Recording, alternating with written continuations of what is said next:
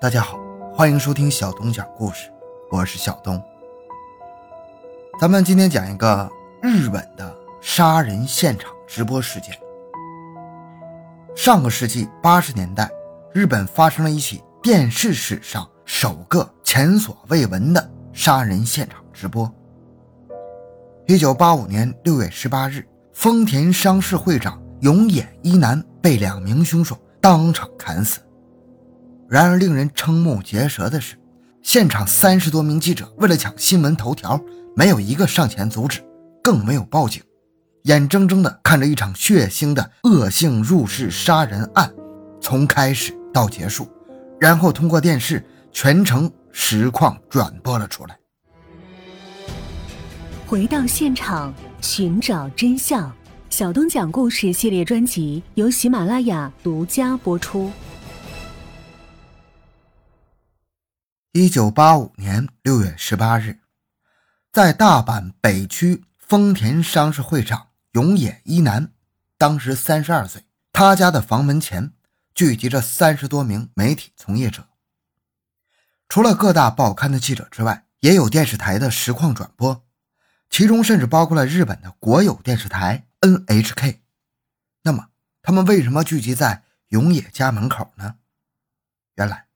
各媒体得到消息说，今天警方要逮捕永野。这位永野先生出生于1952年，他的父亲是残疾人，没有工作能力，所以他的母亲要到处借钱才能维持一家生活。永野中学毕业之后便出来工作，做过灭火器的销售、房地产的推销、证券及期货推销等业务，都是靠嘴皮子找生活的工种。这些工作经历为他的忽悠能力。打下了基础，他也获得了某种反应快、脸皮厚且胆大无比的能力。在一九七六年，他二十四岁时，在可以投入赌博的游艇竞技场偷窃价值一百六十四万日元的提包，被警卫当场抓获。永野丝毫不以为耻，还振振有词地说：“被偷的人他不对呀，这里就是个玩游戏的地方。”危险的地方，被偷的人没有好好保护自己的方法，所以才被偷啊！他活该。一九七八年开始，他在名古屋开办了自己的小公司，主要是推销金条业务。后来因为名声不好，于一九八一年左右把公司业务转移到大阪，并将公司名字正式定名为丰田商事。这个丰田商事和我们熟知的丰田汽车没有任何关系。这只是永野的商业策略，让不熟悉公司的人以为他是丰田汽车的子公司，最大限度取得顾客的信任。他们做的生意，那一句话，那就是传销，就是欺骗，而且主要针对没有主见的独居老人。丰田商事的手法就是劝诱顾客购买他们的金条，但是购买金条的顾客呢，并不能得到金条，而是得到一张金条凭证。证实他们有金条积存在丰田商事，而作为积存金条的回报，顾客可以得到百分之十到百分之十五的利息。所以，丰田商事本身事实上并不需要真的储存金条或者拥有金条，而只需要开具证明，用凭证换来实打实的现金。听到这儿，您渐渐可能就明白了，这个在咱们现代社会里其实不少见。这类似于高利贷游戏或者传销，一旦是后续资金跟不上，就不可避免的露出破绽，造成投资者血本无归的结果。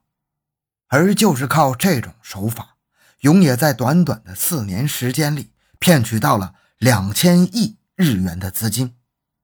永野虽然年轻，但不是笨蛋。面对这么多的资金，他开始为自己找后路。除了想改变业务结构、做点实业之外，他开始大量结交右翼、暴力团以及政治家，期望等到自己万一有事儿的时候能得到庇护。然而，到了1985年，永野的资金链再也维持不了了，开始陆续出现被害者自杀及讨债不到诉诸法律的事件。这样就出现了咱们开头说的媒体得到消息说6月18日这天警察将逮捕永野的场景。永野的五零二号室门前站着一个自称是永野亲戚的人及雇来的三名保安，他们维持着现场的秩序，不让媒体闯进永野房间。下午四点半，一名五十多岁的中年人以及一名二十多岁的年轻人推开媒体人员，来到保安面前。当保安询问他们的名字及来意时，中年人大声说道：“问什么名字？我是一家制铁公务所的老板，我要见永野。你们这些混蛋竟然会给这种人做保镖！你们拿不到钱的，还不如去给我喂狗，我会给你们工资的。”自称是永野的亲戚那人看着他们，说了一句：“我去打电话。”带着三名保安跑下楼去之后，就再也没有回来。两名不速之客这时转身对着媒体说：“有被永野坑骗的人说了，不要钱了，要我们宰了永野。”刚说完，中年男子抢过媒体使用过的一把椅子，抡起来开始砸门。这时屋里的永野没有反应。于是，那位年轻的男子跑过去，用脚踹窗户，几脚踹过去，窗户竟然被踹开了。两人陆续从窗口爬了进去。这时，现场三十多位媒体工作人员，也不知道是害怕还是忙着转播，或者他们就期望着出现这种意外场景。总之，没有一个人出来阻止，而现场的情景就源源不断的被电视实况转播到千家万户。进入到房间的年轻人从随身包里拿出了军用刺刀，向着永野的头部砍去，同时大声说道：“你背叛死刑了！”血流满面的永野一边大声呼叫救命，一边逃向卧室。追到卧室的年轻人用刀刺进永野的腹部及胸部，达十三刀之多。这时，在外面转播的媒体虽然听到了永野的惨叫，但是没有一个人挺身而出，而是忙着转播。不得了了，里面出大事了！国有 NHK 电视台甚至一边实况转播，一边还说：“这个场面少儿不宜啊。”而屋内的凶案则在继续。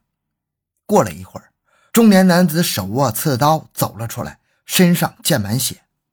他说：“杀了，是我杀的，叫警察来。”然后又走了进去。从他们进去行凶到出来，前后不到五分钟。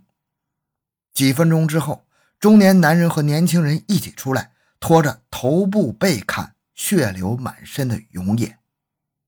这就是永野，看看，这家伙欺骗痴呆老人，骗了八百五十万日元。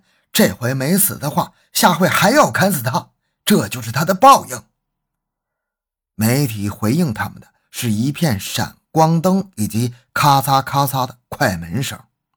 两名嫌疑人不久就被到来的警察逮捕了。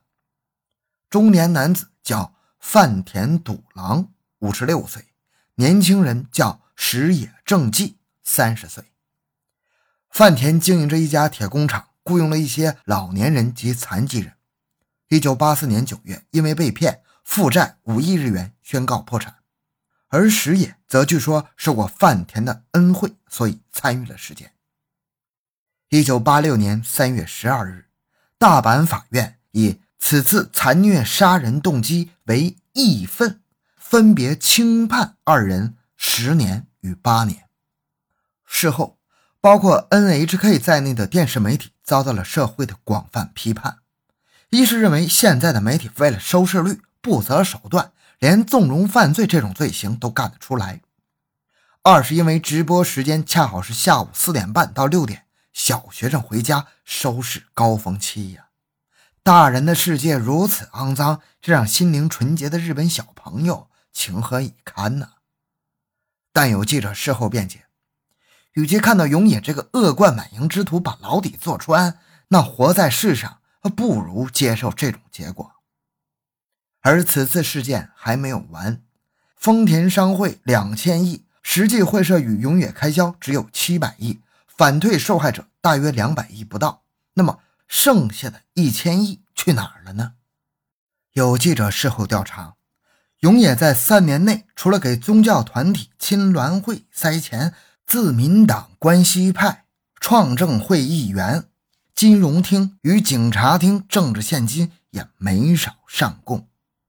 山口组与伊和会的头脑也长期担任丰田商事的挂名顾问，但随着永野的死亡，这笔消失的一千多亿成了永远的谜。好了，今天这个案件讲到这里。小东的个人微信号六五七六二六六，感谢您的收听，咱们下期再见。